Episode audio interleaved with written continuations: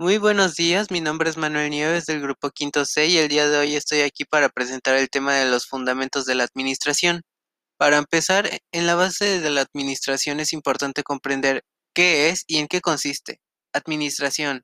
La definición más adecuada para la materia encontrada es la de Hidalberto Chiavetano. La administración es el proceso de planear, organizar, dirigir y controlar el uso de los recursos para lograr los objetivos organizacionales. Pero, ¿por qué es importante realizar esta investigación? ¿Cuál es la importancia de la administración? La importancia de la administración está en que imparte efectividad a los esfuerzos humanos, ayuda a obtener mejor personal, equipo, materiales, dinero y relaciones humanas. Se mantiene al frente de las condiciones cambiantes y proporciona previsión y creatividad. El mejoramiento es su consigna constante. Las características de la administración. Universalidad. La universalidad expresa que cualquier tipo de organización y en cualquier tipo de persona y lugar del mundo se aplica la administración. Valor instrumental.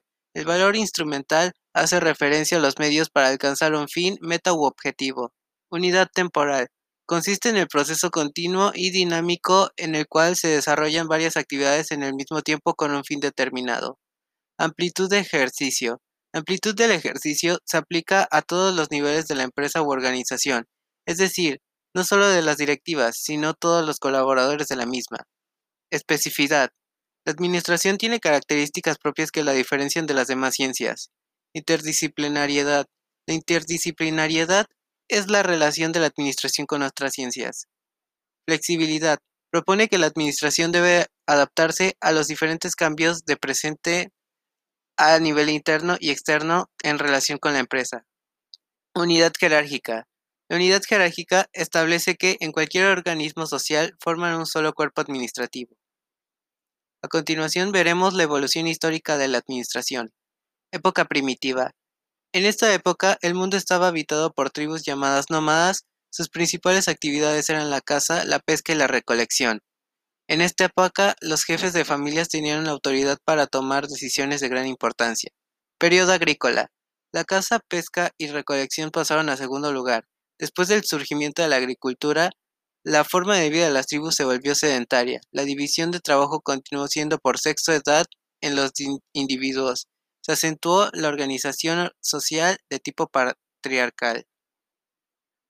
Culturas mesoamericanas. Fueron los primeros en desarrollar una sociedad jerarquizada en Mesoamérica. Desarrollo del calendario, la escritura, epigrafía. Constituyeron la civilización desarrollada más antigua. Época feudal, 1200. Durante el feudalismo, las relaciones sociales se caracterizaban por un régimen de servidumbre. La administración anterior del feudo estaba sujeta al criterio del señor feudal, quien ejercía un control sobre la producción del siervo. Revolución Industrial, año 1701.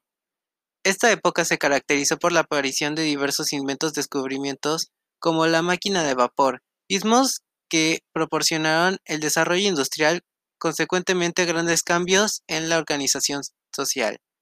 Administración científica, 1878. Frederick Taylor fue un importante aportador. Los trabajadores eran responsables del planear y ejecutar sus labores. A ellos se les encomendaba la producción y se les daba la libertad de realizar sus tareas de la forma que ellos creían correcta sin tener conocimientos técnicos. A continuación, las disciplinas que contribuyen al campo de la administración. Con la sociología, para entender el comportamiento del consumidor. Sin esto, no tendremos qué ocupa la sociedad, cuándo la ocupa y sus necesidades. Con el derecho. Para cumplir la legislación, resolución de conflictos, no queremos romper las reglas. Con la contabilidad. Para análisis financieros y la organización contable de una empresa.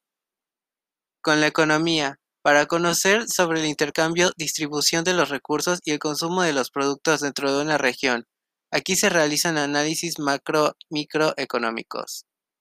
Con la psicología para comprender el recurso humano de la empresa y así el manejo del personal. Con la estadística, para recopilar, clasificar y analizar los datos y así generar insights a partir de ellos. Con la matemática, La matemática se puede relacionar con muchos sectores, no solo con la administración y beneficiarles por el análisis de procedimientos. Con la moral, una empresa tiene un compromiso con la sociedad. Por tener un impacto sobre esta o un grupo dentro de esta, ese compromiso es la responsabilidad social. Con la ingeniería industrial, la administración e ingeniería industrial constan de técnicas administrativas para el mejoramiento de procedimientos eficaces y eficientes. Para concluir, un agradecimiento por su atención.